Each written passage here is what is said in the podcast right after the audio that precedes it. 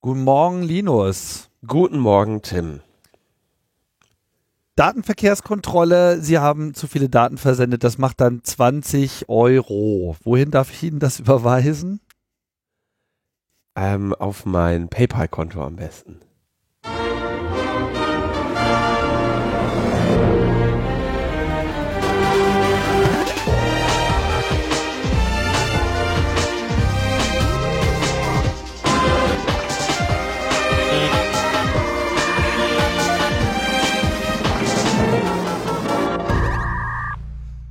Logbuch Netzpolitik Nummer 285 vom 4.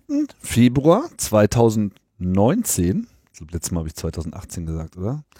Ja, kann ja mal sein. Kann ja mal sein. Jedes Jahr die gleichen Nachrichten bei uns. Da Tja. kommt man mal ein bisschen durcheinander. Hm. Du, Tim, weißt du, was häufig als Feedback kommt? Nicht immer verstehen die Leute den Witz am Anfang, ne? Nee. Diesmal, diesmal ich auch nicht. Wo, erklär mir den mal. ich habe den auch nicht verstanden. Das, warum war der jetzt witzig? Ja, ich wollte jetzt äh, Datenverkehrskontrolle machen, dann muss ich dir 20 äh, Euro im Monat überweisen. Das stimmt natürlich. Da kommen wir Ja. gleich drauf. Kommen wir gleich drauf. Stimmt. Ich, ich habe äh, tatsächlich kurz äh, Ausgesetzt. gebraucht. Keine Ursache. Wenn ich mal einen Witz mache. Datum haben wir gesagt. Können wir, Mhm. können wir zum Feedback Sendung, kommen. oder? Sendungsnummer haben wir auch gesagt, genau. Machen wir das. Feedback. Feedback von Martin. Ähm, für eine, und zwar geht es um das E-Voting-Moratorium in der Schweiz. Wir waren ja, ähm, ich war ein bisschen unsicher, wie das da jetzt genau ist, ob das jetzt eröffnet ist oder nicht. Deswegen wurde das hier einmal äh, ge- genauestens erklärt. Und das ist auch wichtig. Für eine eidgenössische Volksinitiative müssen in der Schweiz mindestens 100.000 gültige Unterschriften in 18 Monaten gesammelt werden. Das klingt erst einmal nicht nach viel, ist aber anspruchsvoll und viele scheitern bereits daran. Auch muss jede Unterschrift bei der Gemeinde, wo die unterschreibende Person wohnt, beglaubigt werden, was zu einem erheblichen bürokratischen Aufwand führt. Um die 100.000 gültigen Unterschriften zu erreichen, benötigt man aufgrund von Fehlern, doppelten Unterschriften und so weiter wohl eher 110.000 Unterschriften und mehr. Ja, also es äh, ist schlecht bei 100.000 dann aufzuhören, wenn der am Ende äh, einer als ungültig gezählt wird, Mhm. dann äh, hast du es nicht, nicht erreicht. Ne? Die nehmen das da ernst. Wenn die Volksinitiative zustande kommt, weil genügend Unterschriften gesammelt werden, wird früher oder später darüber abgestimmt. Früher oder später, weil sich zuerst das Parlament damit befasst und man keinen Anspruch auf eine schnelle Volksabstimmung hat. In der Volksabstimmung ist die Hürde hoch, weil nicht nur eine Mehrheit der Stimmenden erforderlich ist, sondern die Volksinitiative auch in einer Mehrheit der Kantone angenommen werden muss. Herrje. Ähm, momentan werden noch keine Unterschriften gesammelt. Das ist der wichtige Punkt, sondern Unterstützer gesucht. Ähm, dafür wird die Plattform WeCollect verwendet, die wir ja auch verlinkt hatten und die jetzt auch hier noch einmal in dem Kommentar ist. Da kann man nämlich jetzt quasi Unterschriftenbögen als PDF runterladen, ausdrucken, dann unterzeichnen lassen und dann per Briefpost an das Initiativkomitee senden. Das heißt, im Moment werden dort noch Leute gesucht, die sich quasi bereit erklären, fünf oder mehr ist natürlich die Hoffnung, Unterschriften zu sammeln. Und davon suchen sie 10.000. Dann hätten sie also äh, 10.000 Leute, die fünf oder mehr Unterschriften versprochen haben. Sagen wir mal, da, damit kommst du auf 50. Dann bleibt immer noch die andere Hälfte der Last bei denen oder bei denen Leu bei den Leuten, die dann mehr machen. Und äh, dann haben sie, äh, also ich, ich, denke eigentlich, das, das kann man, kriegt man zu schaffen. Äh, also die Anzahl kriegt man ja in 18 Monaten wahrscheinlich hin mit ein paar koordinierten äh, Be- Belästigungen der Leute, ne? Also zieht man sich irgendwie eine, eine Weste an und quatscht die Leute an am Alexanderplatz oder wie der in der Schweiz heißt. Und ähm, da kriegst du das in 18 Monaten schon hin. Das ist aber auf jeden Fall viel Arbeit. Und das, was mir dann natürlich hier so ein bisschen Sorge macht, ist, oder was, was die Arbeit, glaube ich, sehr stark erhöht, ähm, dass, das, dass er das den Leuten immer wieder erklären muss. Ähm, warum man jetzt dagegen sein soll, warum das überhaupt, ne, dass viele Leute auf Anhieb verstehen ja bei dem Thema E-Voting nicht unbedingt, warum soll ich da jetzt gegen sein? Warum, warum soll mich das überhaupt kümmern, ja? Wenn du dich jetzt irgendwie da hinstellst und sagst irgendwie hier gegen das Robbensterben, ja? Hm. Oder gegen den Klimawandel oder, oder gegen, gegen, Ausländer. gegen Terroristen oder gegen Ausländer, ne? Das kriegst du schnell, das war, ja, ist ja so. Du hast ja recht. Das, da, da kriegst du schnell, da musst du den Leuten nicht erklären. Die wissen sofort, bin ich für oder gegen, ja? Ja. Und, äh, Musst du halt die das- einfach, musst du klar argumentieren. Musst sagen, ist wie Ausländer nur schlimmer. ist wie Ausländer nur elektronisch. Da geht das Ratzefatze. Ja, da sind die sofort dagegen. Ja, da, hast recht. Eigentlich müsste man, das wäre gar nicht so verkehrt, ähm, das noch zu vermengen, ne? Noch irgendwas und, und gegen Online-Voting und Ausländer. Ja, ja okay. Ähm, Ja, also äh, wir und, haben, und, wir, und Lügenpresse. ja, also wir haben ja letztes Mal schon ähm, Äh, genau, ganz kurz um das Argument. Also du musst jedes Mal erklären, warum das schlecht ist, während jetzt irgendwie andere Themen kriegst du schneller erklärt, wo die Leute dann sagen, ah, okay, einleuchtend, dazu habe ich schon eine Meinung. Ich muss jetzt nicht noch das erklärt bekommen. Und das wird bei 100.000 Unterschriften online E-Voting nicht unbedingt so sein, weil du da dann eben den Leuten deine äh, erklären musst, warum sie dagegen sein sollen, warum sie jetzt überhaupt Ja, deine das- äh, da- da gibt's Volksinitiative Da gibt's hier einen guten äh, Trick, ja. Also an dieser Stelle zahlt sich das Nerdtum mal voll aus, weil was normalerweise was passiert denn, wenn man Leuten irgendwie versucht aus seiner Nerdwelt was ganz Kompliziertes zu erklären? Da kommt dann so ein so, ein- so ein so ein Burst von technischen Informationen mit ganz viel Abkürzung, ja. Und alle gleich so, oh, ey, ich muss weg, ne? Weil das will sich ja keiner anhören. Aber hier kannst du es ja genau umdrehen. Du kannst sagen, naja, E-Voting, ich kann dir mal erklären, wie das funktioniert. Und du sagst mir, ob du das verstanden hast. so, und wenn du es nicht verstanden hast, dann solltest Dann du. weißt du, wieso du dagegen bist. Genau. Ja, stimmt. So, also da ist schon, da ist schon was äh, zu holen. Ne? Und äh, allein, allein, Haben weil man das, verstanden? Ja. genau, allein, weil man das schon mit so einer gewissen Selbstironie auch spielen kann. Genau deshalb. Ja. Aber 100.000? Ich meine, das ist echt ganz schön viel. Ich meine, ich habe gerade mal nachgeschlagen, offizielle Einwohnerzahl der Schweiz, wenn ich mich jetzt hier nicht getäuscht habe, liegt gerade mal bei 8,5 Millionen. Ja. 100.000, das ist ja, das ist ja ein Prozent quasi. ja. Also gerade wenn du jetzt, also schon, schon viel, bisschen mehr. Ja, vor allem, wo, wo triffst du die 100.000, ne? Ja, nicht auf dem Alexanderplatz, das steht schon mal fest. und dann hast du ja noch hier, ne, verschiedene Sprachen, lalala und so. Also, äh, finde es ganz interessant, kann das schwer äh, nachvollziehen. Wir sind es ja hier gewohnt, immer äh, innerhalb eines doch weitgehend vereinheitlichten Kulturraums, ja, mit Einschränkung, äh, zu argumentieren, so. Aber da trifft ja natürlich dann in gewisser Hinsicht nicht nur so eine deutschartige Kultur, ganz vorsichtig, und so eine französischartige Kultur aufeinander. Es ist mir nicht so ganz klar, äh, wie einheitlich man da auch argumentieren kann. Generell meine ich jetzt bei solchen Volksabstimmungen. Ja, auf jeden Fall In diesem Fall- Sprache. In diesem Fall ist es, glaube ich, äh, ganz okay. Wollt ihr, wollt ihr das Diktat der Computernerds? Nein, dann bitte unterschreiben. Ist ja so. Würden Sie von diesem Mann eine Gebrauchtwahl kaufen? Okay, moving on. Ähm, die anderen Nerds, die immer nerven. Das ist echt interessant. Also wir haben ja diese ganze App Store Kultur jetzt seit 10, 11, 12 Jahren. Wann ist der gestartet? 2008? 11 Jahre. Genau. Und ähm, Gibt schon, ist, Moment, das iPhone ist doch gerade erst 10 geworden, dann kann der App Store ja noch nichts. das noch nicht iPhone geändert ist 2007 rausgekommen, 2008 der App Store. Okay. im August, September. So, das heißt, ich bin mir sicher, du weißt das sehr genau. ich weiß es sehr genau, weil äh, wir Du weißt noch genau, wo du warst. Ne? ja, ich weiß noch genau, wo ich war. Ich war nämlich in Kanada und wir waren ja äh, mit äh, dem Blinkenlights in äh, Kanada eine der ersten, die überhaupt eine, eine App in diesem App Store hatten. Also- Blinkenlights hatte eine App im App Store. Ja, da konntest du dir quasi auf deinem Telefon live genau äh, denselben Datenstrom visualisieren in 3D, der auf dem Haus zu sehen war. Das war ganz schön fancy. Wer hat das denn gemacht? Das hat der Dominik und der Map haben das programmiert hier, die Coding Monkeys. Die können das. Ja, die können äh, programmieren. Die können programmieren, vor allem konnten sie gut Martin Pittenauer und und Dominik, Dominik Wagner. Wagner. Genau. Die Und- haben eine Blinken-App gemacht. Die haben eine Blink-App gemacht und das war äh, ziemlich advanced. So, und da damals war das auch noch so, dass du dann irgendwie eingereicht hast und wir so uns gefragt haben, naja, wann wird denn Apple da den Segen erteilen? Und damals war das ja noch ganz easy, weil es da noch nicht diesen riesen Ansturm gab und es hieß so, naja, eine Woche vorher wird schon irgendwie reichen.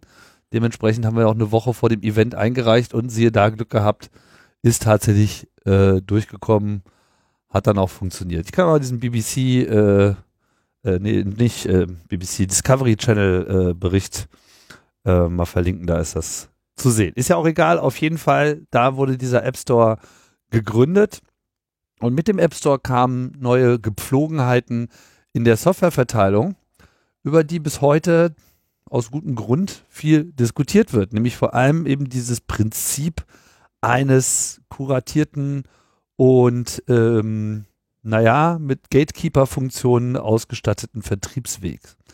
Bisher war es ja immer so, Software hat man sich einfach runtergeladen, Doppelklick läuft. Ne? Beziehungsweise es gab auch so Stores schon auch, die einem irgendwie da den Zugang erleichtern wollten oder zumindest eine gewisse kuratorische Funktion hatten, aber es gab jetzt keinerlei Restriktionen auf Systemebene, woher Software kommen kann. Wenn das für das Betriebssystem ein akzeptables Format war, ne, dann hat das gereicht. Und Apple hat jetzt mit diesem App Store im Prinzip das erste Mal äh, Schranken eingeführt und das Ganze kryptografisch auch abgesichert. Sprich, eine App ließ sich auf dem Telefon, auf dem iPhone nur dann starten, wenn sie eben kryptografisch signiert ist von Apple. Das heißt, Für, vor allem von Apple für dieses Gerät, ne? für dieses, ge- genau, für dieses, also erstmal generell von Apple im Sinne von, das ist eine App, die wir kennen. Und dann eben auch dieses, das darf jetzt aber auch auf deinem Telefon konkret laufen. Ähm, Und hast du diese- gekauft. Genau, diese Sicherung, das darf auf diesem Gerät laufen. Das ist die Sicherung gegen ähm, letztendlich Raubkopien. Denn das, was Apple da getan hat, also es war auf eine Weise, äh, wundert man sich, dass nicht schon jemand früher drauf gekommen ist, das so zu tun, weil das ja eine wahnsinnige, ein wahnsinniges Geld ist, was da drin ist. Apple hat im Prinzip neue, eine neue Gerätekategorie erfunden, dieses Telefon, hat gesagt, okay, da soll jetzt Software drauf, schauen wir uns irgendwie die Welt der Softwareverteilung an, was gefällt uns daran nicht? Ähm, ja, prim, primär gefällt uns daran nicht Raubkopien. Wir wollen mit dieser, mit dieser Software-Vertriebsplattform Geld machen, nämlich die nehmen ja 30 Prozent, ne? Mhm.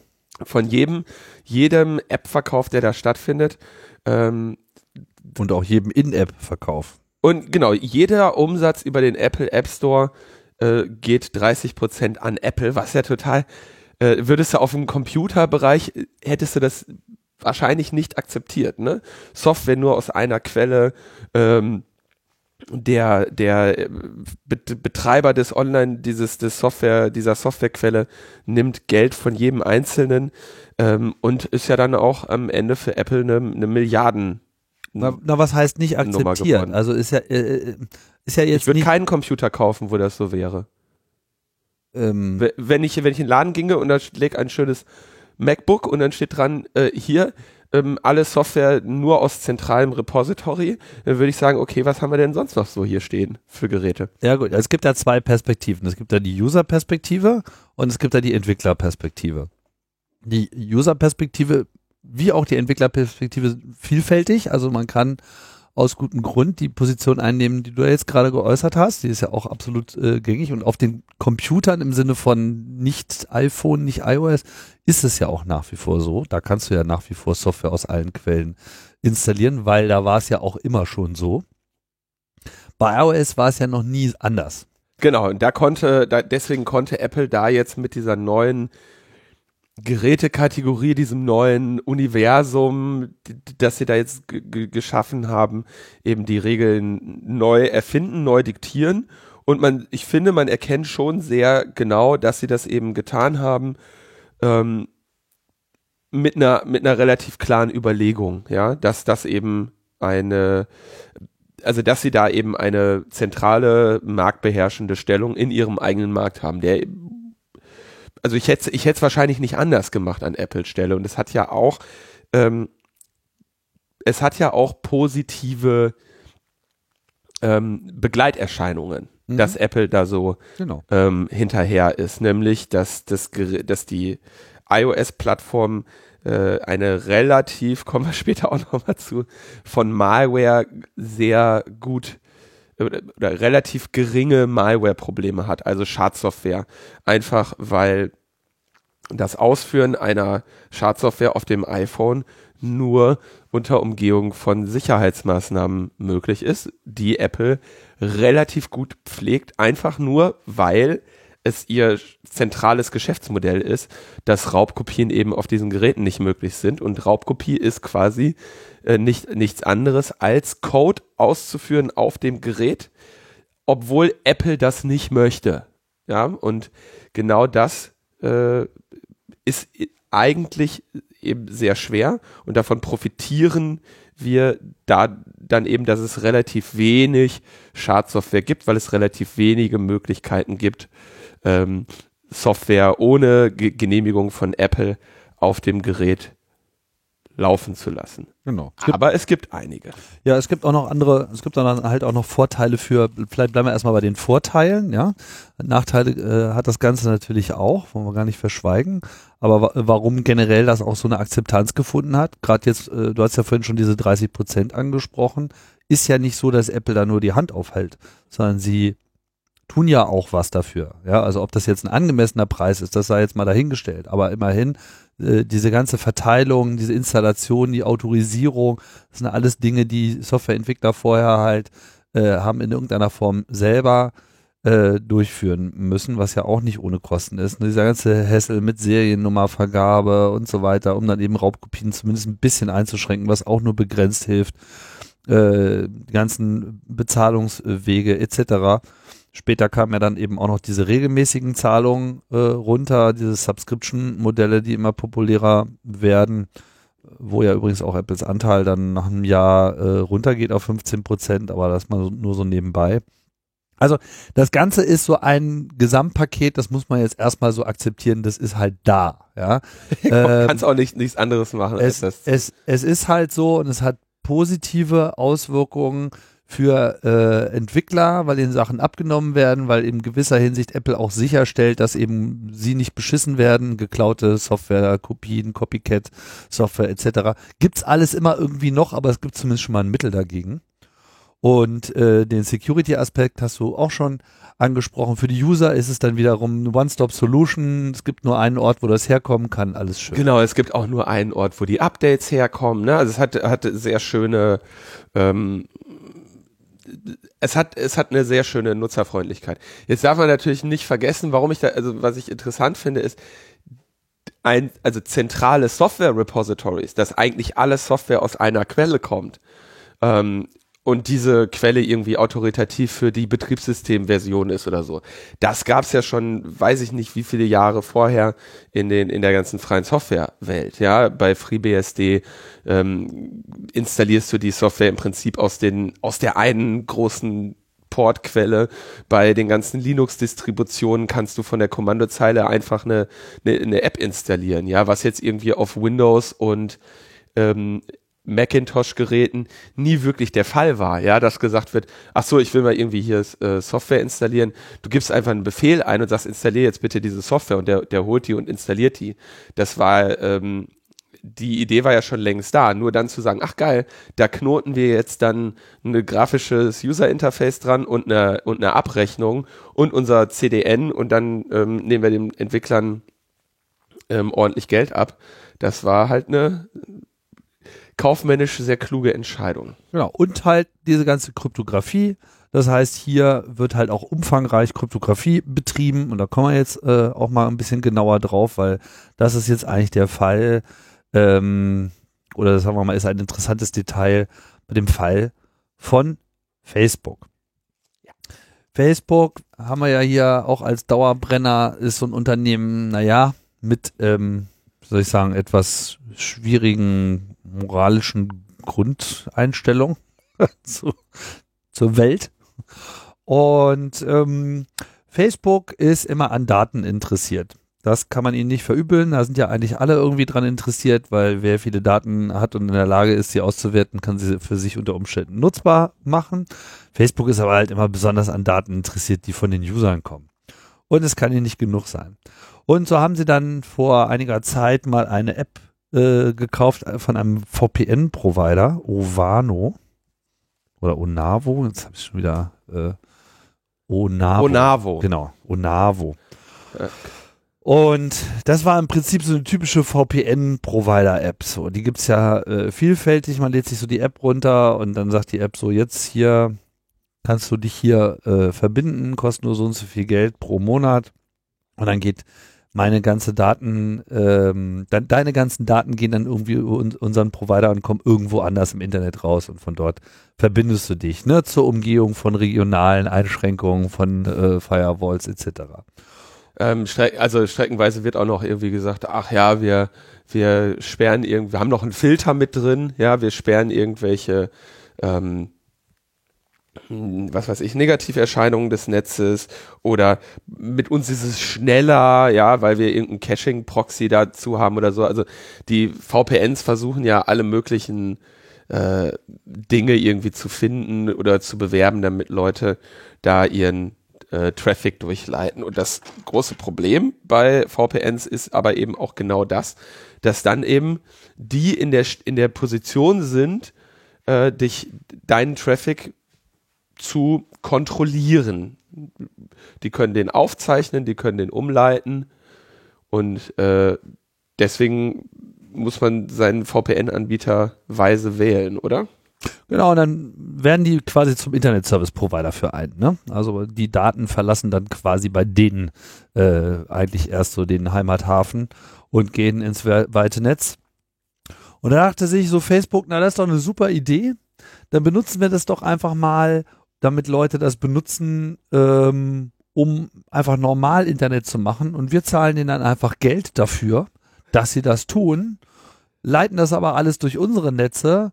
Und da schauen wir uns das dann aber auch mal ganz genau an, was die denn da so tun. Wenn daraus können wir dann sozusagen ähm, Benutzerverhalten analysieren und frühzeitig erkennen, wo denn der Trend so hingeht. Sprich rausfinden, was benutzen die Leute für Apps, auf welche Art und Weise benutzen sie diese Apps, mit welchen Webseiten wird hier kommuniziert, wie viel werden Messenger benutzt, wie viel wird dieses und jenes benutzt. Also das war so das Ziel.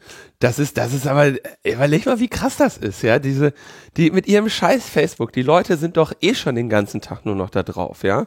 Dann ähm, also Facebook tut alles, um an die Daten dieser Nutzer zu kommen. Dann haben einer der, der, der besten Ideen, die sie irgendwie vor vielen Jahren natürlich hatten, war dieser Facebook äh, ne, wo sie gesagt haben, bitte, bitte, bitte, liebe Seitenbetreiber, bettet diesen Code in eure Webseiten ein, damit jedes Mal, wenn jemand eure blöde Webseite besucht, der auch noch ein, von uns ein Stück Code lädt, damit wir wissen, dass eure, dass unsere Nutzer gerade bei euch auf der Seite sind und wissen, was andere Leute machen, die nicht unsere Nutzer sind, ja. Und ich, also es ist einfach geil, was die sich einfallen lassen, dass die immer nur davon getrieben sind, neue Daten zu bekommen, die sie nicht ohnehin schon haben. Das ist eigentlich deren komplettes, äh, deren komplette Ausrichtung dieses Unternehmens. Das machen die den ganzen Tag, sich überlegen, wo kriegen wir noch mehr Daten her? Genau, also deswegen haben sie 2014 eben Onavo gekauft. Äh, Onavo wiederum hat äh, sozusagen den Leuten versprochen, naja, wenn ihr uns benutzt, dann äh, dünnen wir irgendwie deinen Datenvolumen so weit äh, aus und optimieren hier deinen Zugang, dass du weniger von deinen Daten äh, verbrauchst. Ja, also auch hier wieder hohe Preise zwingen die Leute zu äh, skurrilem Verhalten.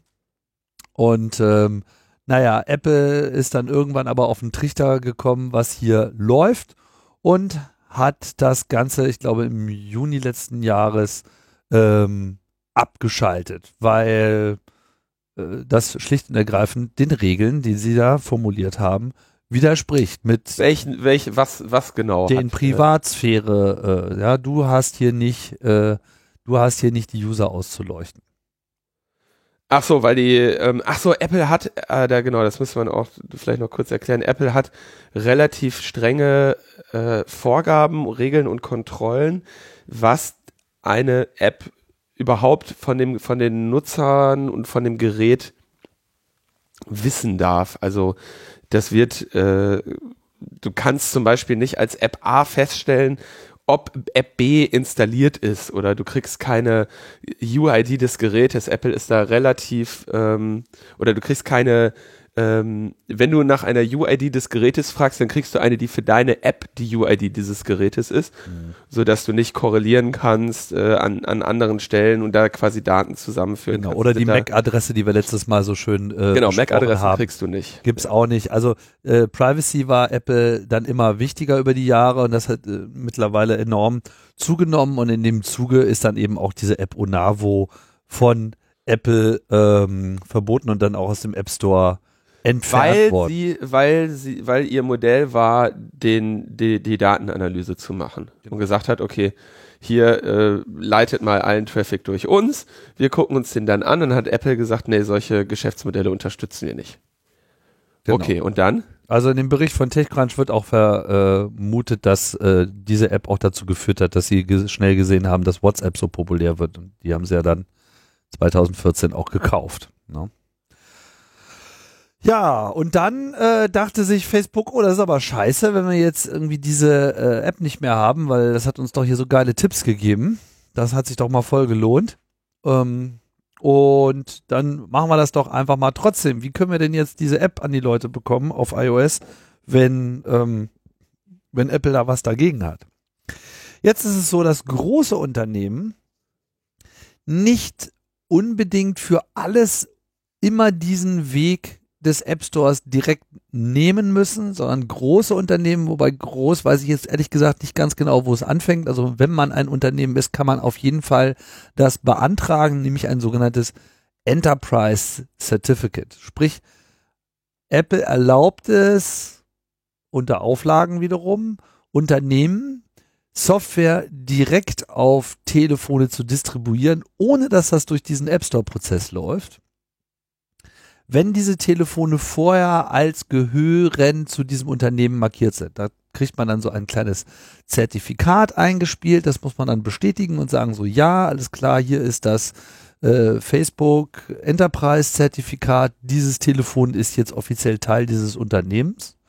Und wenn dann halt eine Software von Facebook intern verteilt wird für dieses Telefon oder dieses iOS-Device, dann kann das eben direkt zum Laufen gebracht werden. Und das wird einerseits benutzt für so interne Apps. Was weiß ich, da bestellen dann die Mitarbeiter irgendwie kollektiv ihr Essen oder machen Carpooling oder äh, gibt da tausend Beispiele, was auch immer man sozusagen als firmeninterne Anwendung auf dieser Plattform äh, ansieht und äh, haben möchte, dann kann man sich das selber entwickeln und entsprechend verteilen, ohne jedes Mal Apple fragen zu müssen dann ist das halt einfach dein Ding, weil bleibt ja in deinem Unternehmen, ist nicht für die Öffentlichkeit.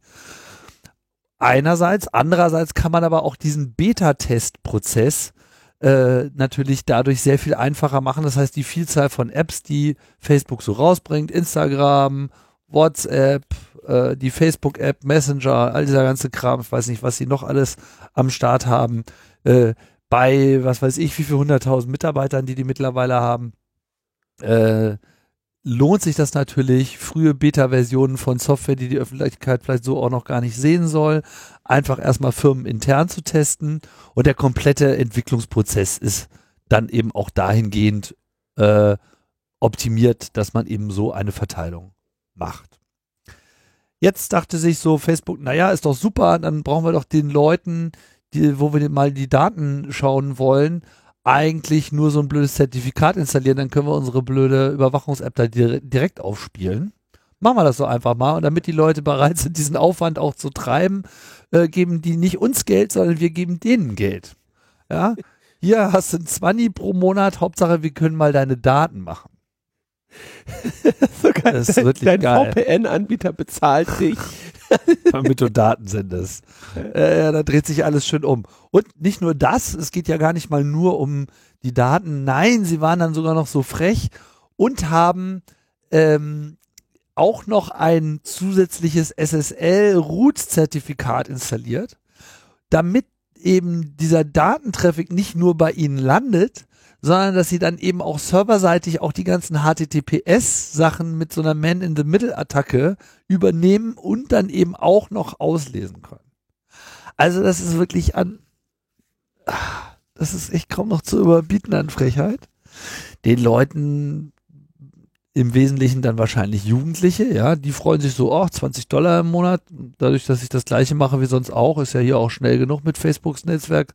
Für sie ist alles genauso wie vorher, die kriegen bloß 20 Dollar im Monat, da kann man sich halt einiges äh, von leisten, wenn man nicht so viel Kohle hat als Kind. Dementsprechend interessant ist das. Ja, und so lief das dann wohl eine Weile. Und ähm, jetzt kam aber da ein entsprechender Bericht raus bei äh, TechCrunch und das Ganze wurde öffentlich und Apple dachte sich so, äh, bitte? und vor allem, das ist jetzt nicht irgendwie irgendeine andere App, sondern es ist genau die App, die Apple vorher explizit verboten hatte. Ja, immer noch mit denselben Development Strings da drin und so weiter. Also die haben sich gar nicht groß Mühe gegeben, das auch nur irgendwie anders zu verschleiern. Ja, und die Reaktion von Apple war ziemlich eindeutig. Sie haben halt einfach den Stöpsel gezogen und Facebook das komplette Enterprise-Zertifikat gesperrt. Woraufhin all diese ganzen Essensbestellung und Carpooling-Apps und die ganze Beta-Development-Geschichte nicht mehr funktionierte von heute auf morgen. Ja, aber ist doch richtig so. Also äh, dafür, dafür haben die doch im Zweifelsfall den Vertrag über die Nutzung dieses Enterprise-Zerts. Ja, da wird den Apple doch auch eine längere Papyrus-Rolle Terms of Services äh, hingelegt haben, in denen drin steht, dass das nicht vorgesehen ist, wie sie es getan haben. Äh, ja, natürlich, klar. Also ich meine, das, äh, ich denke, Facebook hat hier eigentlich auf mehreren Ebenen gegen alles Mögliche verstoßen. Ne? Also erstmal äh, haben sie ja schon mal die rote Karte gezeigt bekommen für diese App und dann eben auch noch die Traute zu haben, genau diese selbe Software, die schon äh, auf dem App Store nicht okay war, äh, die dann auch noch äh, auf diesem Wege zu vertreiben und das dann quasi geheim. Äh, in, den, in den Regeln steht natürlich nicht nur diese ganze Privacy- und Sicherheitskram drin, sondern da steht natürlich vor allem drin, du darfst nur eine Schadsoftware damit in Umlauf bringen. Ja, und vor allem du darfst auch nur innerhalb deines eigenen Unternehmens das tun. Ne? Und das war halt definitiv nicht der Fall. Dementsprechend hat Apple da einfach mal den Schalter umgelegt und schwupps ist dann auf einmal alles tot. Ja, sie hätten im Prinzip wohl auch nur diese eine App killen können, aber da Facebook generell hier gegen die Regeln verstoßen hat, naja, ging es dann gleich richtig zur Sache. Ungefähr zeitgleich kam dann auch noch Google an mit einem ganz kleinlauten Blogpost, weil sie haben nämlich auch so eine App.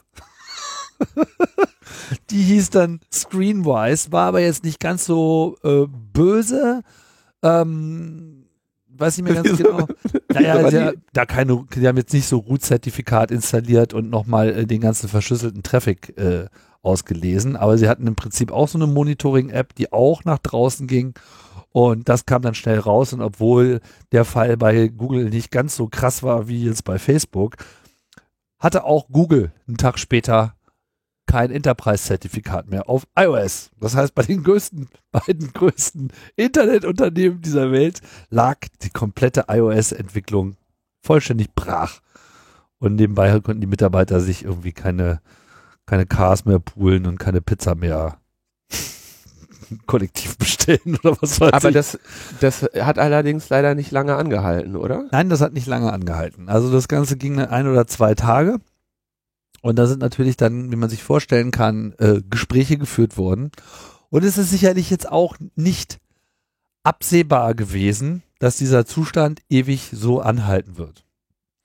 Das ist natürlich so ein bisschen ungerecht, weil hätte man jetzt als kleiner thailändischer Software-Developer dieselbe Nummer durchgezogen, dann wäre es wahrscheinlich bei Apple eher auf ein Ban for Life hinausgelaufen. Das gab es ja. ja. schon mehrfach, dass da äh, entsprechend äh, versucht wurde, Malware ranzubringen oder zumindest die Privatsphäre der Nutzer ordentlich auszuhorchen.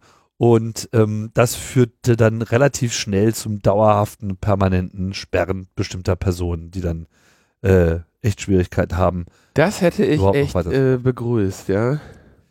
Ja, gut, ich meine, man muss natürlich jetzt zweierlei Köln, sehen. Köln Kalkverbot für Facebook. Man muss jetzt zweierlei sehen, ne? Während du halt bei einem einzelnen Entwickler im Wesentlichen es auch nur mit dieser einen Person zu tun hast, ja, die dann auch an allem schuld ist, kann man jetzt nicht unbedingt sagen, dass bei Facebook alle daran schuld sind. Klar, als Unternehmen, dafür ist es ja eins, äh, die Chefs haben da falsch entschieden, ja.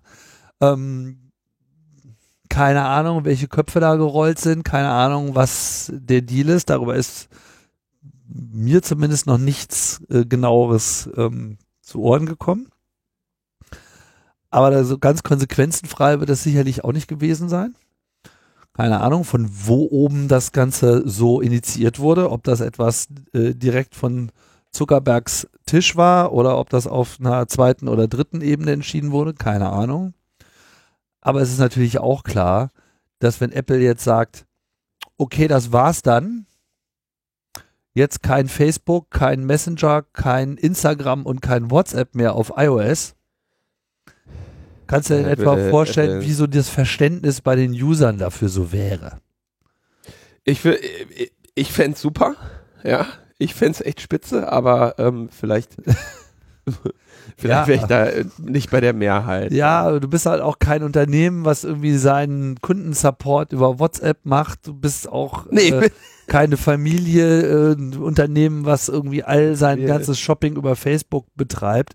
Also du würdest ja in dem Moment, und das zeigt natürlich auch die Abhängigkeiten in beide Richtungen sehr schön, du würdest natürlich unzählige Unternehmungen aller Art, die wirklich mit diesem Fall, mit diesem konkreten Fall vor allem nichts zu tun haben, also gar nichts, mit ins Verderben ziehen. Ja, also von daher ist das natürlich hier eine Abwägung. Also ich weiß jetzt nicht, ob ich das Abschalten von Facebook als Verderben bezeichnen würde. Du, Aber es ja, gibt einfach viele, viele Unternehmen, die, die leben einfach auf Facebook. Die, die machen da ihr Business, das, das, das ist ihre Internetplattform. Das können wir scheiße finden, aber das ist so. So. Und genauso ist WhatsApp für viele Leute äh, einfach eine wichtige Kommunikationsform. Ich meine, sie haben ja jetzt nicht die Apps bei den Leuten gelöscht. Ja, hier ging es ja Ja. sozusagen nur um das Ausspiel. Also Facebook hätte nach wie vor ein WhatsApp-Update rausgeben können. Nur Und der das- Weg dahin wäre dorniger gewesen, deutlich dorniger, als, ne, also äh, hätte Apple, äh, hätte Facebook jetzt überhaupt keinerlei interne Enterprise-Distribution mehr machen können. Das hätte wahrscheinlich Wochen gedauert, bis sie überhaupt in der Lage gewesen wären, irgendeinen Beta-Zyklus zu starten und ein neues Feature rauszubringen, bei dem sie sich sicher sind, dass es nicht bei den Leuten äh, zu einem totalen Chaos führt. Und das, ja, ne, ist halt ein Abwägen. Also ich glaube nicht, dass das jetzt wirklich jemals zur Diskussion stand, äh, Facebook sozusagen komplett aus dem App Store zu jagen äh, ja, oder sie äh, auf alle Ewigkeit zu bestrafen. Aber ich kann mir gut vorstellen, dass die Straflage schon relativ groß äh, ist. Allein die paar Tage kompletter Vernichtung der Softwareentwicklung Ja, dürfte sich also schon eine Menge Geld gekostet haben. ehrlich gesagt würde ich sagen, jetzt haben wir lange genug über dieses Thema gesprochen, weil ähm, so viel scheint da jetzt irgendwie nicht passiert zu sein. Was können wir lernen? Ähm, Facebook missbraucht jede Möglichkeit, die sie haben Mhm. ähm, und schreckt vor irgendwie überhaupt nichts zurück, inklusive Leute, weil das ja wenigstens auch mal eine ne faire Sache ist. Jetzt hat wenigstens Facebook mal die Leute für ihre Daten bezahlt, ja. Normalerweise, ja, also, ne, das muss man ja auch mal sagen. Das ist ja immerhin, Ja. immerhin. Ja, dann müssen sie es immer machen. Jede, Genau. Jeder Facebook-Client 20 Dollar Jeder im Monat. Fe- 20 Euro Entschädigung im Monat für Mhm. Datentum, ja. Ja. Und ähm, dann, okay, Apple kontrolliert seinen, seinen App Store, aber auch da offenbar eben mit ja, unterschiedlich, unterschiedlichem Maß. Ja, dass sie nämlich, weil größere, andere Unternehmen hätten sicherlich keine zweite Chance bekommen oder so. Mhm. Und dann wird irgendwie groß gefeiert, hahaha, Facebook hatte jetzt übers Wochenende mal kein Enterprise-Zertifikat. Ja, das ist jetzt irgendwie ähm, auch nicht so, so wahnsinnig. Also ich, ich dieses App Store-Geschäftsmodell ist interessant. Es ist auf eine, also es ist deshalb interessant, weil es wirklich genial auf eine Weise ist und diesem Unternehmen halt, also die Idee, das so zu tun, hat dem Unternehmen halt Milliarden eingebracht. Ähm, es, es, hat Vorteile für die generelle Sicherheit dieser Plattform. Es ist, ähm, ein, es ist ein Nebeneffekt davon, dass sie eben dieses, diese Systeme zur Bekämpfung von Raubkopien so zumachen, dass es eben als Folge auch hat, dass die, dass es äh, relativ hohe Hürden gibt für Schadsoftware, aber äh, offenbar sind die Hürden nicht hoch genug, dass nicht Facebook dennoch alles tun würde, um eine Schadsoftware auf die Geräte zu bringen. So sieht's aus. So, was, wenn wir schon bei Facebook sind, ähm, wie, wie ich ja schon sagte, im Prinzip das, das, das Tagesgeschäft bei Facebook in der, in der Entwicklung ist, neue Wege zu finden, wie man an irgendwelche Daten von irgendwelchen Leuten kommt. Ja. Und äh, dazu gehörte natürlich auch die Anschaffung von Instagram und WhatsApp. Beides Unternehmen, die sich Facebook irgendwann gekauft hat. Ich glaube, Instagram, so für was, was, was war das nochmal, so eine Milliarde oder sowas? Ne? Mhm. Ne? Und WhatsApp, glaube ich, für 19 Milliarden, oder? Das war, WhatsApp haben die richtig, richtig viel Geld für gelassen. Und äh, da fragt man sich natürlich, warum kaufen die, warum kaufen die äh, für so viel Geld diese Unternehmen? Naja, so ein bisschen, äh, um die eigene Macht halt zu zementieren, um sicher zu sein, dass jetzt nicht auf einmal WhatsApp so groß und so reich wird, dass sie äh, Facebook mass tatsächlich Konkurrenz machen. Und natürlich, weil es eine weitere Datenquelle ist sehr überrascht waren wir ja dann alle, als Facebook relativ kurz nach der Anschaffung von WhatsApp ähm, im Rahmen dieser ganzen äh, Snowden-Diskussionen gesagt hat, okay, wir nehmen die Ende-zu-Ende-Verschlüsselung des, äh, des Messengers Signal, äh, das äh, Axolotl-Protokoll oder wie das heißt, ja. Ähm, Echt? Das heißt das so? Ich, da gibt's irgendeine, ich muss jetzt auch Bei Signal jetzt mal so. Ja, äh, nee. Oder komme ich da jetzt durcheinander? Ich glaube ja. Ah doch, ehemalig äh, hieß das tatsächlich Axolotl. Das hieß früher Axolotl. Ja, ja, ich habe äh, oder? Ja. Täusche ich mich nee, nicht. ist so, ist so, ist Okay, so. wunderbar. Weil es wird jetzt äh, Axolotl, Axolotl-Protokoll hieß das früher. Ich habe mal irgendwann mit den Entwicklern mich darüber unterhalten. Ähm, diese. Warum heißt denn das eigentlich Axolotl? Weil man, kann man dem Protokoll jederzeit ein Bein ausreißen und es wächst dann nach? Ich, ähm, ich habe keine Ahnung, warum die das so genannt ja, haben. deutet ja auch so eine gewisse Resilienz äh, vielleicht hin. Keine Ahnung. Äh, ja, die, okay, äh, wie dem auch sei. Also dieser, diese Möglichkeit der Ende-zu-Ende-Verschlüsselung wurde eben mit Hilfe von den Entwicklern von, von Signal, also Moximalin Spike, ähm, dann auch auf WhatsApp rübergebracht, ja, so dass WhatsApp eben auch Ende-zu-Ende-Verschlüsselung hatte, was damals ein relativ krasser Move war, ja, weil vorher konnten die ja quasi diese ganzen Nachrichten einsehen, ja, und haben das natürlich auch getan. Und jetzt durch diese Ende-zu-Ende-Verschlüsselung haben sie im Prinzip gesagt, für immer AD zu diesen Kommunikationsinhalten, die natürlich für Facebook, will man eigentlich meinen, interessant waren. Aber quasi diese Möglichkeit der, der, der das Vertrauen wiederherzustellen, um diesen, diesen Messenger irgendwie Snowden, post-Snowden kompatibel zu machen, ähm, haben sie eben diesen, diesen Schritt damals getan.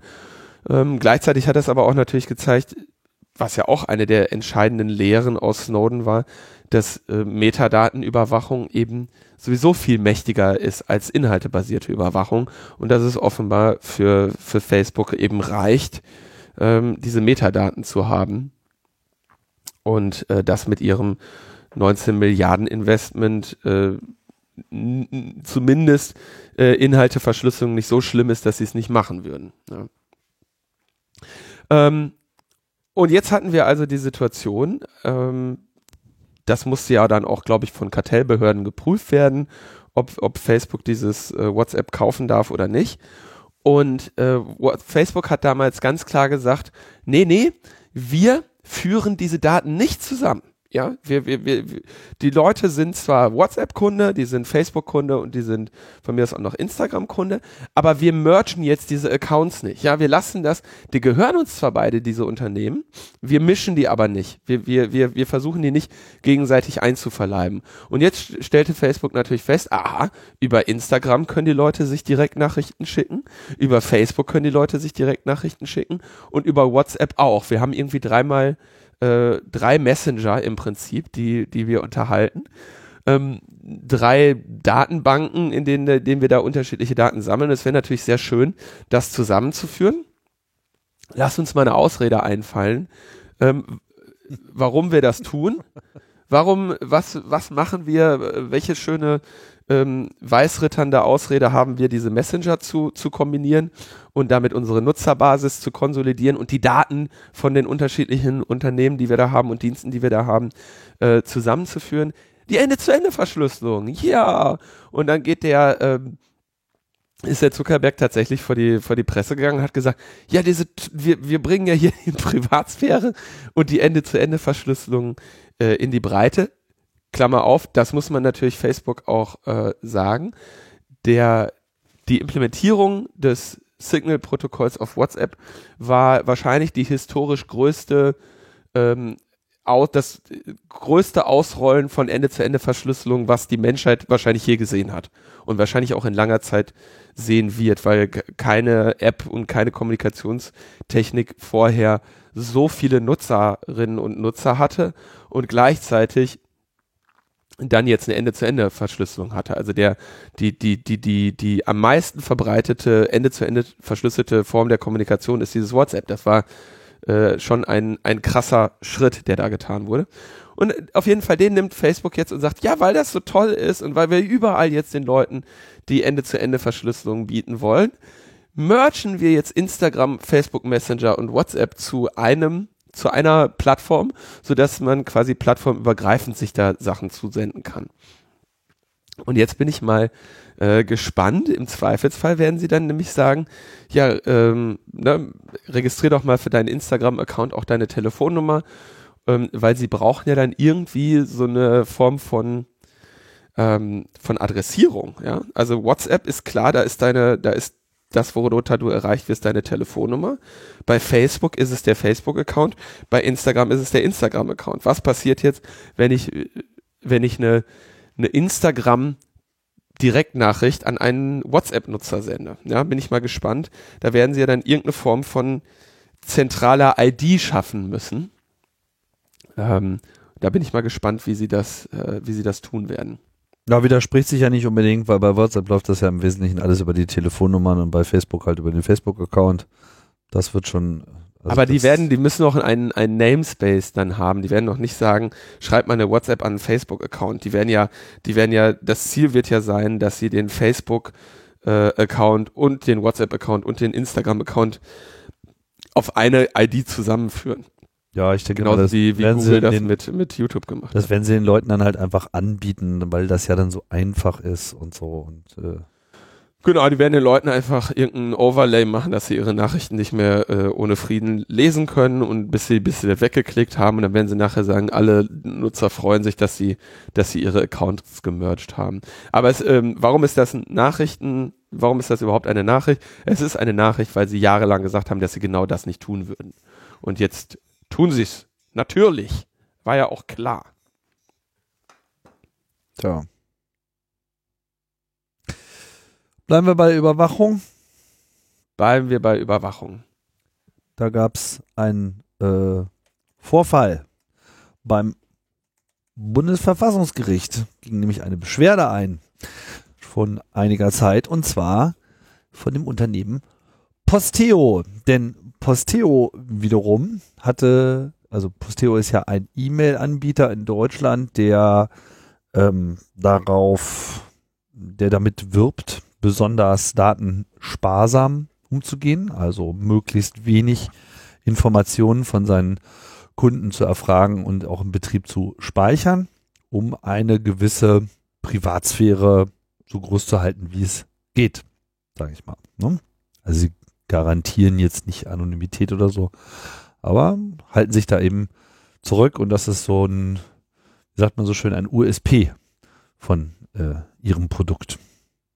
Ein, eine Unique Selling Proposition, etwas, warum man das wählt. Nun gab es aber wieder irgendeinen äh, kriminellen Vorfall und die Staatsanwaltschaft in Stuttgart ermittelte und traf dabei eben auch auf einen Posteo-Account und fragte dann bei Posteo mal so an, wie man das so macht als Staatsanwaltschaft. Ja, hier gibt doch mal IP-Adressen raus und Verbindungen, ähm, unter denen dieser E-Mail-Account abgefragt wurde, hätten wir mal ganz gerne, um mal rauszufinden, wer denn das ist. Und dann Posteo so, naja, pff, haben wir nicht. Weil, so wie das bei uns technisch realisiert ist, weiß unsere E-Mail-Anwendung überhaupt nicht, mit wem da draußen kommuniziert wird, weil das intern schon durch Adressübersetzung anonymis äh, pseudonymisiert wird quasi. Und auch diese Verbindungsdaten, die quasi die richtige IP-Adresse mit der Verbindung zu dem Server intern äh, vorhalten, werden nicht dauerhaft gespeichert, sondern eben nur so temporär vorgehalten, solange das eben erforderlich ist, solange diese Verbindung besteht und danach einfach fallen gelassen und weg ist sie. Fand die Staatsanwaltschaft in Stuttgart überhaupt nicht lustig und ähm, hat dann geklagt, ist vors Amtsgericht gegangen und dann auch vors Landgericht in Stuttgart und das meinte dann so, naja, das müsste aber Posteo mal machen, weil wo kommen wir denn da hin? Dann können wir ja die Leute nicht mehr überwachen.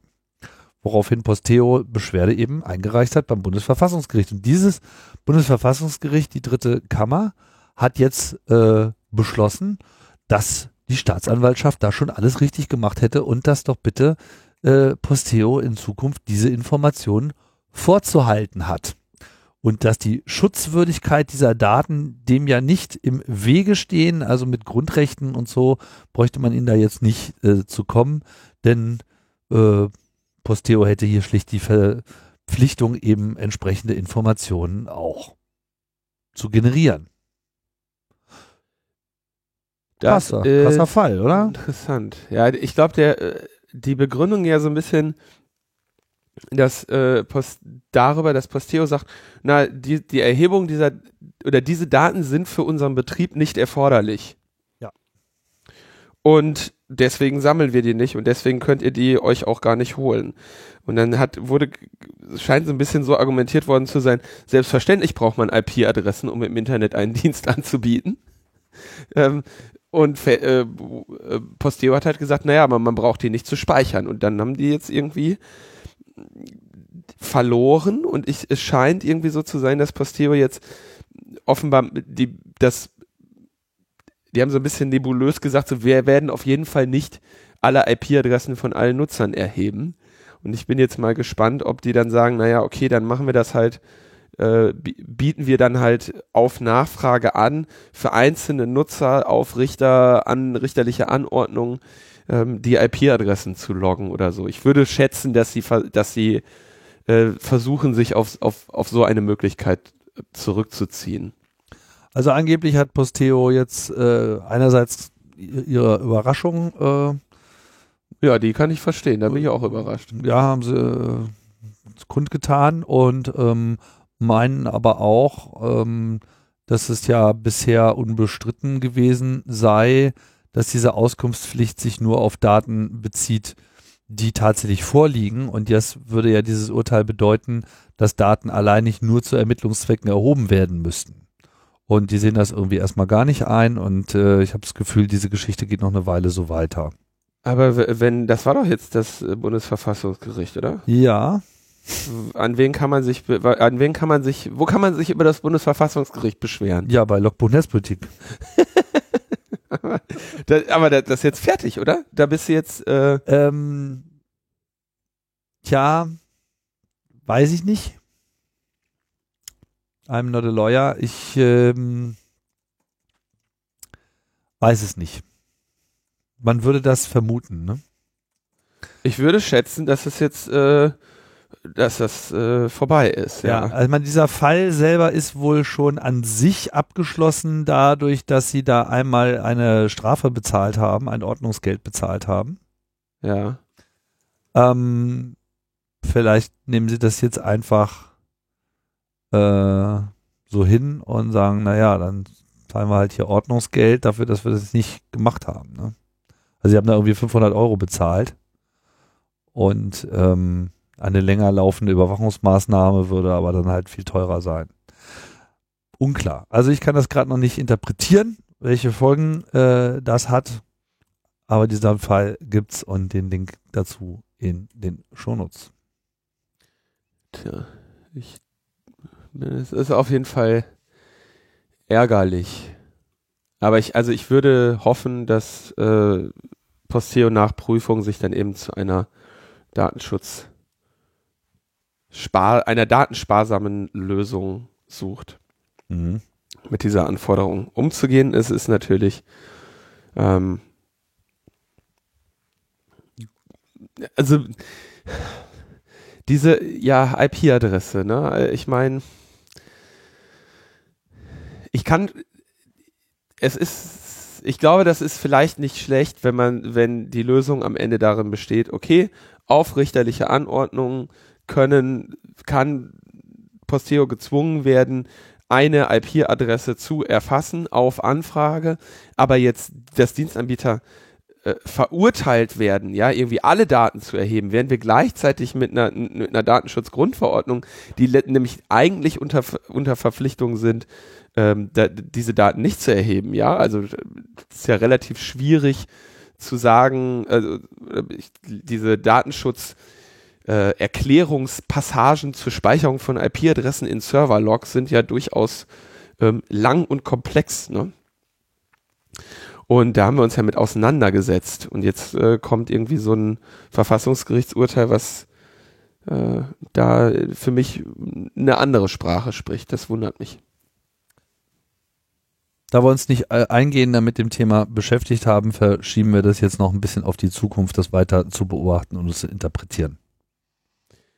Gut, dann sind wir in Österreich äh, angelangt. Da gibt es eine, einen wunderschönen, amüsanten Fall gerade. Und zwar hat die Salzburger Arbeiterkammer eine Wahl angeboten, irgendeine Abstimmung. Und da haben sie gesagt, wie machen wir das? Ein E-Voting, ja? Online machen wir E-Voting, ja? Ah. Was, was könnte schief gehen?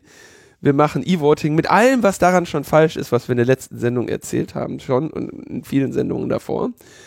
Ähm, und dann geht ein äh, 20-Jähriger äh, auf diese Seite und ihm fällt auf, dass man dort eine zehnstellige Nummer eingeben muss, nämlich die ähm, Sozialversicherungsnummer.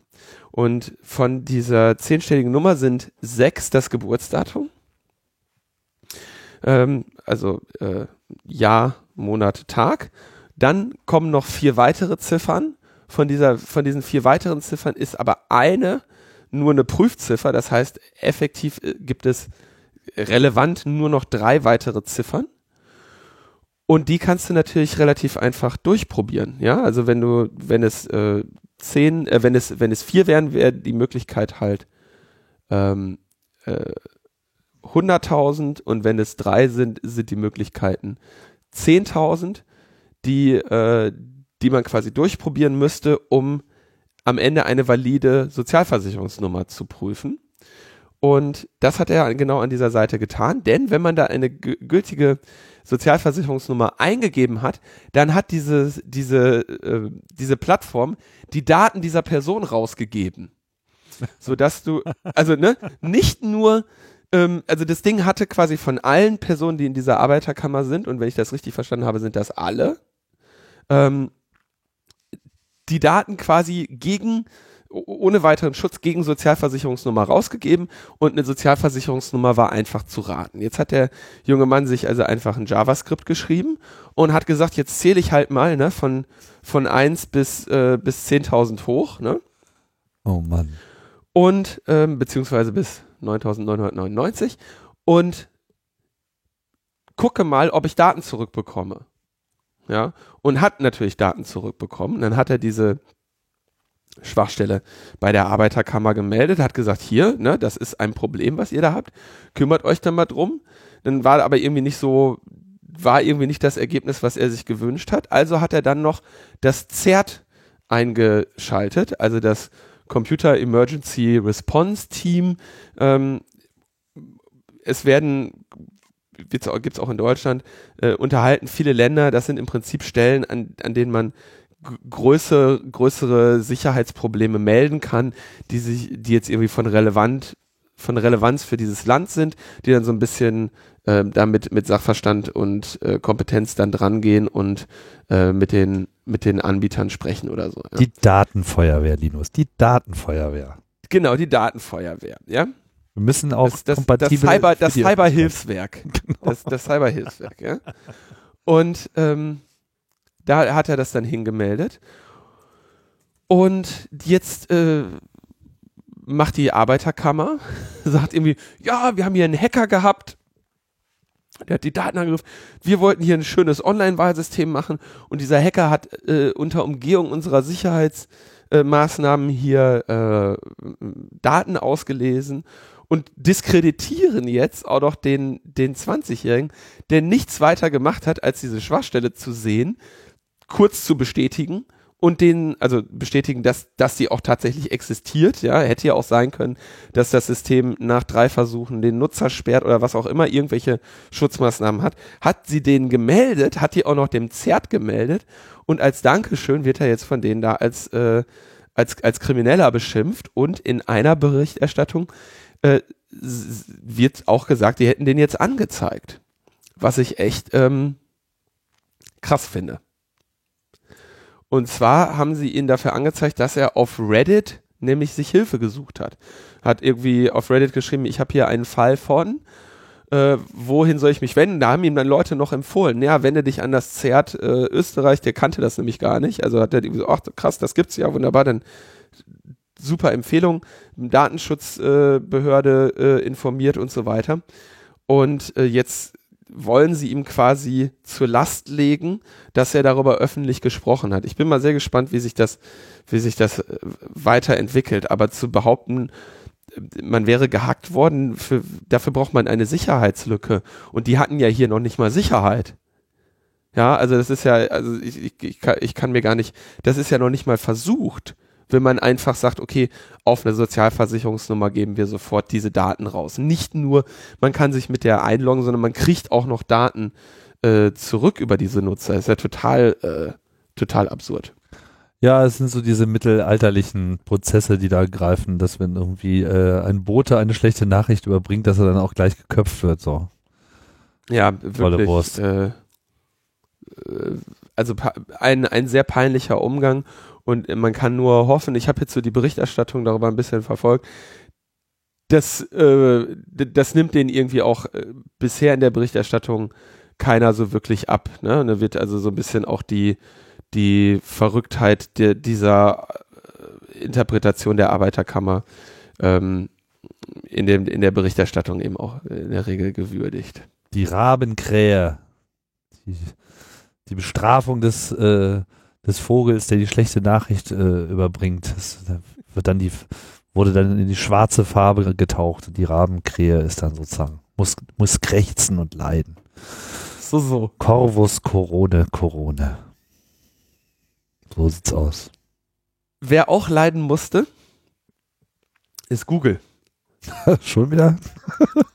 ja, ähm, und zwar ähm, Neub, ja, von uns ja äh, regelmäßig empfohlene Datenschutzorganisation von Max Schrems, die sich ja darauf konzentriert, ähm, quasi Verstöße gegen die Datenschutzgrundverordnung von großen Unternehmen vor Gericht zu bringen.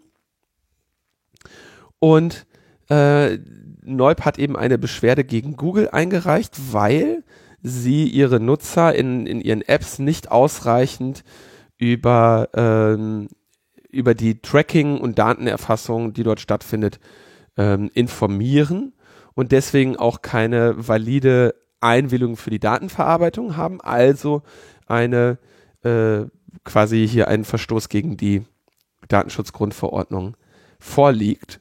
Und da haben sie in Frankreich jetzt Recht bekommen und haben gesagt, aha, die Informationen, die Google bereitstellt, ist nicht einfach zugänglich für die Nutzerinnen und Nutzer. Außerdem ist diese Information nicht immer klar oder verständlich. Ja, also was ihr da macht, ihr, ihr informiert die Leute nicht, äh, ihr, ihr gebt die, die Leute die, die Informationen nur widerwillig und versteckt sie irgendwo und die Informationen sind nicht so sinnvoll und einfach beschrieben, wie man, wie man sie beschreiben könnte. Außerdem und, und deswegen ist der, die, die Zustimmung, die die Nutzer euch geben, nicht ausreichend informiert. Ähm, die, die Datenschutzgrundverordnung setzt ja eine informierte Zustimmung zur Datenverarbeitung äh, voraus. Und wenn, dass man also sagt, ihr müsst für jede spezifische Nutzung die, die Einwilligung der Leute haben und die Leute müssen vorher erklärt bekommen haben, wem sie da einwilligen. Das ist hier nicht der Fall. Und ähm, deswegen äh, ist dieser äh, der gesammelte die gesammelte Zustimmung weder spezifisch noch ähm, äh, also für, ist quasi ungültig, ja. Und äh, deswegen kriegt er jetzt eine Strafe und zwar 50 Millionen Euro Strafzahlung. Hm, da ist dann auch mal die Portokasse leer. Ja, und da sagt jetzt Neub äh, in, in, in ihrer Bewertung, ja, das ist eine Rekordstrafe. Also noch nie hat ein Unternehmen eine so hohe Strafe zahlen müssen, 50 Millionen Euro für Datenschutzverstöße. Aber ähm, die theoretisch hätten es 3,7 Milliarden sein können, weil es ja diese Prozent am Umsatz gibt. Also die Höchststrafe wäre 3,7 Milliarden gewesen. Und da sagen sie jetzt, da, da ist es natürlich erst am unteren Ende und für Google natürlich nicht ein so großes Problem, wie es hätte sein können. Also äh, Neub äh, benennt das eher so, das ist halt eine, eine, äh, eine rote Karte, die sie da bekommen haben, aber jetzt keine für, für Google noch zu verschmerzen. Ein wichtiges Signal auch an andere Datenschutzbehörden, dass tatsächlich auch nennenswerte Strafen überhaupt ausgesprochen werden können. Wird ja häufig kritisiert, dass eben die Datenschutzstrafen in der Regel so gering sind, dass ähm, dass die leicht einzupreisen sind. Google hat angekündigt, dass sie sich dagegen wehren werden. Das heißt, die werden im Zweifelsfall irgendwie vor Gericht ziehen, um, um gegen diese Strafe, ähm, gegen diese Strafe irgendwie sich äh, die zu bekämpfen und die irgendwie wegzuurteilen. Tja, ich bin mal gespannt, wie sich das weiter entwickelt. An der Stelle äh, empfiehlt Neub außerdem noch, dass sie einige Stellen offen haben und sie, äh, sich Verstärkung in ihrem Team wünschen durch eine leitende Juristin, Softwareentwicklerin oder eine juristische Praktikantin. Gibt es also drei Stellen. Bewerbungsfrist bis 5. Februar verlängert, das heißt bis morgen könnt ihr euch noch bei Neub bewerben. Ja, ist doch auch was Schönes. Wo sitzen die denn jetzt eigentlich? Äh, in Wien, oder?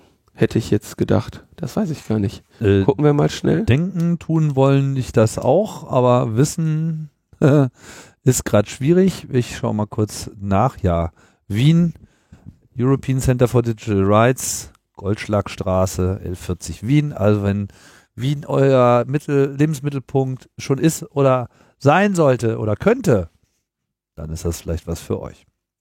Ja, also Tim, so ein bisschen äh, Flexibilität darf man ja wohl von einer Praktikantin verlangen. Ja, das ist aber jetzt nicht zu viel verlangt für so ein Praktikum mal äh, umzuziehen. genau. Wir bleiben bei unseren Freunden in Österreich, denn da gibt es ja auch noch die Organisation Epicenter Works, wo der Thomas Lohniger äh, die der Thomas Soniger gegründet hat, mehr oder weniger, ne, der ja auch bei uns regelmäßig als Podcaster zu hören ist. Mhm. Und Epicenter Works hat eine, einen Report veröffentlicht zur Netzneutralität. Und zwar gibt es jetzt ungefähr seit zwei Jahren das Verbot von äh, oder eine relativ weitreichende äh, Regeln zur Netzneutralität, die Ver Verletzungen der Netzneutralität größtenteils verbieten aber leider einige Schlupflöcher lassen und genau die untersucht ähm, dieser Bericht von, ähm, von Epicenter Works, nämlich der, das, was häufig eben äh, noch ge gemacht wird in Europa, sind sogenannte Zero-Rating-Angebote, also das, wo bestimmte Teile der Internetnutzung anders behandelt werden als das Hauptvolumen. Prim primär solche Scherze wie Stream On bei der Deutschen Telekom, wo sie also sagen, ja, du hast so und so viel Datenvolumen, aber Spotify äh, und Apple Music und YouTube gehören irgendwie nicht dazu. Die kriegst du kostenlos obendrauf. Das wird nicht auf dein Datenvolumen angerechnet. Problematisch, weil das natürlich bestimmte ähm, Anbieter bevorteilt gegenüber anderen, ähm, nämlich die, die da mitmachen, äh, werden natürlich lieber genutzt von den, von den Telekom-Nutzerinnen als andere Anbieter. Ähm, deswegen ist es generell nicht wünschenswert, dass es so etwas gibt. Und jetzt kommt dieser Report, hat also eine, hat alle Zero-Rating-Angebote in Europa erhoben, hat also in jedem einzelnen europäischen Land bei allen Anbietern geschaut, was haben die da, was kosten diese Angebote und ähm, haben äh, das einfach mal äh, den, im kompletten europäischen Binnenmarkt erfasst und verglichen. Und kommt zu dem Ergebnis, dass Zero Rating die Preise für mobiles Datenvolumen teurer macht.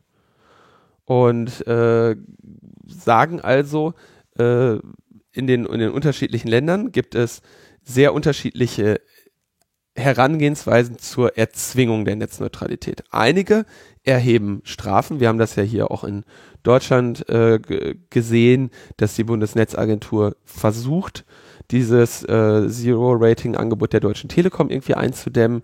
Dafür sind sie aber im Zweifel sind sie die ganze Zeit dabei, sich gegenseitig zu verklagen, weil die Bundesnetzagentur Strafen erlässt, die Deutsche Telekom dann diese Strafen zurückweisen will und dagegen klagt. Ähm, dann natürlich die Mobilfunkanbieter sind nicht transparent darüber, welche Form von Eingriffe sie in den Netzverkehr machen. Auch das müssten sie nach der äh, Netzneutralitätsverordnung tun. Müssten also sagen, was genau, wie ihre Eingriffe sind, ab wann, welche Geschwindigkeitsbegrenzungen und so weiter sie da einführen. Und entscheidend eben ähm, die, die, da wo es Zero Rating gibt, ist das Internet teurer. Also in äh, der, der, der, der Preis für Datenvolumen ist in den Ländern, wo es das gibt, zwei, zwei Prozent über das Jahr gestiegen. Mhm. Und in den, in den Märkten, wo es keine Zero-Rating gibt, ist der Preis für Daten um acht Prozent gesunken. Jedes Jahr. Also es wird äh, jedes Jahr acht Prozent äh, billiger. Und da, wo es Zero-Rating gibt, wird jedes Jahr zwei Prozent teurer. Das heißt, die Konsum Konsumenten denken, dass sie mit dem Zero-Rating irgendwie etwas billiger bekommen, weil, ja, weil sie etwas kostenlos bekommen. In, in Wirklichkeit kriegen sie aber teurere Angebote, weil sie diesen begrenzten, diesen äh, eingeschränkten Zugriff auf das Netz halt dann teuer bezahlen, der Rest. Und funktioniert super. Funktioniert super, denn außerdem verletzen sie auch noch die Privatsphäre, denn sie müssen ja ähm, Methoden haben, um zu unterscheiden, was der Nutzer jetzt gerade macht. Äh, äh, guckst du irgendwie ein YouTube-Video oder, äh, oder machst du irgendwas anderes. Das heißt, sie müssen quasi die Nutzung, das Nutzungsverhalten erfassen für diese Abrechnung und damit eben dann auch äh, Traffic-Analysen machen, die eben ja die Privatsphäre der Nutzer berühren.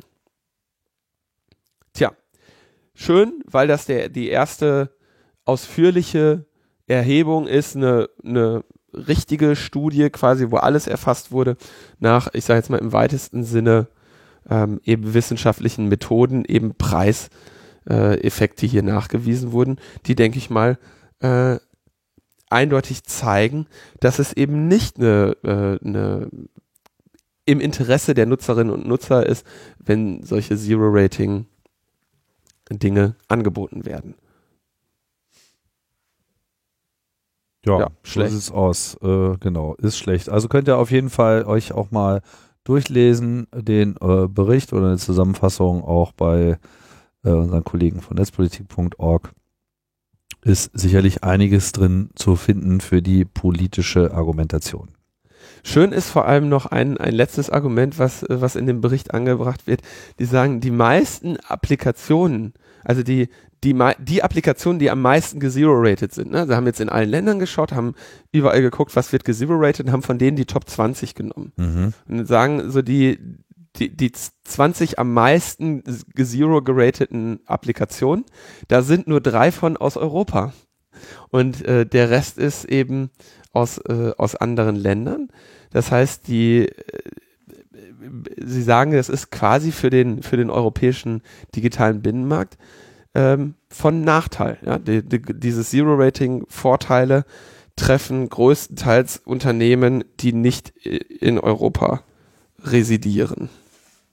Na, großartig. Was nochmal ein Argument eben sein könnte, was auf EU-Ebene dann vielleicht doch interessant ist, wenn die nämlich sagen, wenn sie sehen, oh, äh, das äh, ist gar nicht so geil für, für, uns, äh, für unseren digitalen Binnenmarkt, den wir versuchen zu äh, errichten, mit dem wir irgendwie was rocken wollen. Vielleicht schaffen wir es darüber zu, äh, Gehör zu bekommen. Ziel sollte natürlich sein, dass wir alle zu vernünftigen Preisen viel Internetvolumen haben und, und ganz allein dafür äh, darüber entscheiden können, wie wir das nutzen wollen, wie es in vielen anderen Ländern ja heute auch schon der Fall ist, wo man ernstzunehmende Datenvolumina bekommen kann äh, und sich nicht darum gekümmert wird und keine Vorschriften gemacht werden. Ja, hier Google heute von 14 bis 18 Uhr kostenlos und äh, Konkurrent, konkurrierende Anbieter eben bezahlt werden müssen. Ja, vor allem, was dadurch klar wird, ist, dieses Netzneutralitätsargument ist halt nicht nur ein Argument für ähm, Gleichbehandlung, sondern es ist eben auch ein, äh, ein Argument für einen offenen Markt, in dem sich einfach die Preise auch äh, für alle viel besser entwickeln als in einem kontrollierten, schlecht kontrollierten Markt, sagen wir es mal so. Monopolisierten, teilmonopolisierten Markt. Und dann haben wir noch Neuigkeiten aus der Welt des staatlichen Hackings. Da gibt's einen äh, Reuters-Artikel über eine ähm, Frau, die bis 2014 bei der NSA gearbeitet hat, mit dem Namen Laurie Stroud.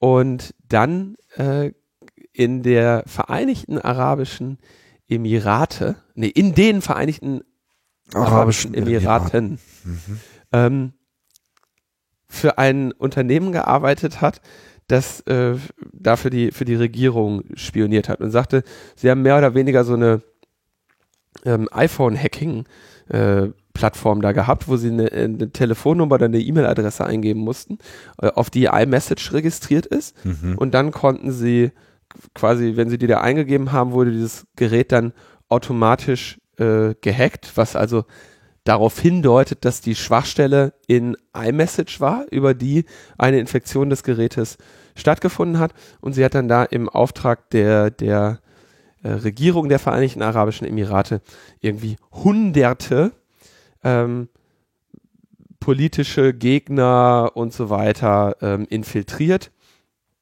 Ähm, viele prominente äh, Personen, die jetzt irgendwie in, in der Politik da eine Rolle spielen. Und dann hatte sie aber, und das finde ich immer sehr erstaunlich, bei Amerikanern ist diese, diese ethische Schwelle, die ist immer sehr, sehr klar definiert.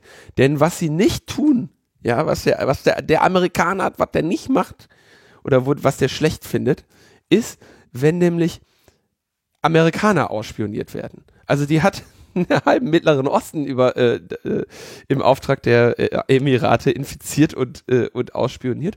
Aber als dann gesagt wurde, hier, diese Person, und es handelte sich um eine amerikanische Zielperson, da war dann auf einmal ähm, die ethische Grenze. Und dann hat sie gesagt, nee, jetzt mache ich hier äh, jetzt mache ich Whistleblowing, jetzt, jetzt kündige ich hier, das ist ja wohl völlig absolut abwegig, was hier getan wird. Amerikaner ausspionieren. und, wo kommen wir denn dahin? wo kommen wir denn dahin? Und hat dann äh, ihren Job da äh, gekündigt und hat jetzt eben ja ausgepackt. Fun Fact: Die hat bei Booth Allen Hamilton, diesem NSA-Zulieferer, damals äh, auch Edward Snowden angestellt. Hm. Die gute Laurie Stroud, hat aber wohl offenbar noch ein paar Jahre länger gebraucht, ähm, um irgendwie äh, an den Punkt zu kommen, wo sie Amerikaner ausspionieren musste und dann äh, gesagt hat, das machen wir nicht mehr weiter. Warum ich das amüsant finde, ist tatsächlich, äh, war das auch für Snowden so der ausschlaggebende Punkt, ne, dass er sagte so, ja, nee, hier werden ja auch Daten von Amerikanern gesammelt, da hat er relativ viel drüber gesprochen. Und auch der, äh, wie heißt der Drake mit dem, wie heißt er mit Vornamen? Thomas? Nee. Ja, ich glaube. Ja, das ist, das ist so, so der Knackpunkt, ne? Da steht man dann auch mal so ein bisschen fassungslos davor. So, ja, Thomas Amerikaner, Drake, ja. das hatten wir ja auch irgendwie, äh, als sie ihre Vorträge äh, auf den Kongressen gehalten Genau, haben. wir hatten nämlich, wir hatten den, den Thomas Drake, glaube ich, auch beim, beim Camp, war das, glaube ich? Ne, ich glaube auch ähm, in Hamburg auch schon auf dem Kongress. Er war wahrscheinlich sogar gesehen. mehrmal. Oder ja, oder in Hamburg.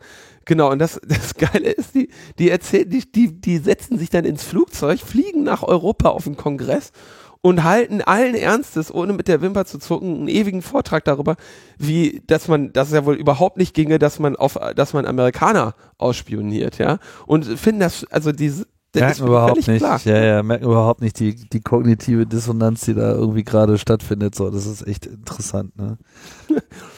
Ja, das ist, äh, ja, was, was willst du er erwarten? Wo die Sportligen schon World Series heißen, weißt du? Also in, der, in den USA ist halt World, ist halt USA und das andere ist halt, weiß ich nicht, extraterrestrial. Ja, das ist echt, das ist echt geil. Die, Also diese, die können die, dieser schwer, Patriotismus, den die haben, ist wirklich äh, bemerkenswert. Ja, das ist so ein Anglo, auch ein Problem dieser anglosaxonischen Sphäre. Tja. Ähm, immerhin, die Schwachstelle, die es da bei iMessage gab, die ist offenbar äh, irgendwie auch schon vor einigen Jahren von Apple behoben worden. Unklar bleibt, welches, woher hatten sie diese äh, Schadsoftware? Es wird irgendwie beschrieben, dass sie die Schwachstelle, die da ausgenutzt wurde in iMessage zur Infektion der Geräte, eben auch gekauft haben. Ja, also äh, genau das, ja, Scha äh, Schwachstellen, die irgendwie halt unter der Hand äh, gehandelt wurden auf einem Schwarzmarkt. Alle, alles das Schreckliche, was man sich vorstellt, hat dieses Unternehmen getan, äh, nämlich Schwachstellen auf diesen Geräten, auf allen Geräten hingenommen, sogar dafür bezahlt, dass sie die, dass sie das Wissen über diese Schwachstelle haben und andere nicht. Ähm, uns alle dem Risiko ausgesetzt. Diese Schwachstelle hatten ja nicht nur die Geräte, die die angegriffen haben, sondern alle. Und dann das Ganze natürlich hier in, in sehr zweifelhaftem politischem Kontext, inklusive irgendwie Fotos von Leuten in unvorteilhaften Positionen anfertigen, ähm, damit man ein bisschen was im Kompromatköfferchen hat. Alles völlig in Ordnung, aber als sie dann, wehe, du machst das mit einem Amerikaner, da kannst du nicht machen. Nee, geht nicht. Das geht ja wohl überhaupt nicht. Ir irgendwo ist, ist ja auch mal Schluss. Gutes Stichwort übrigens. Bei uns ist jetzt auch mal Schluss, ja. Genau. Reicht. Heute mal keine überlange Sendung. Nee, genau. Müssen wir auch mal üben, kurze Sendungen zu machen, wenn, wenn wir schon irgendwie uns lange über App, App Store unterhalten. Ähm, dann erkennt man, es war nicht so viel los in der Welt und das ist ja, dafür war es ja immer noch ausreichend schlecht alles. Insofern. genau. Wir haben euch nicht mit guten Nachrichten belästigt. Genau. Deswegen, wie immer am Ende ein bisschen Dank für einige sehr spät nachgereicht. Und zwar danke würde ich gerne Dana, Ricarda, Steve, Christoph, Martin, Jens und einer unbekannten Person, die sich herzlich gerne kurz bei mir melden darf, wenn das nicht beabsichtigt war, dass sie anonym geblieben ist. Ein Denkmal für die unbekannte Hörerin. Genau, war natürlich eine Hörerin. Natürlich. Super. Das war's, Leute. Wir sehen uns äh, und hören uns vor allem nächste Woche wieder. Bis dahin, gehabt euch wohl. Tschüss. Ciao, ciao.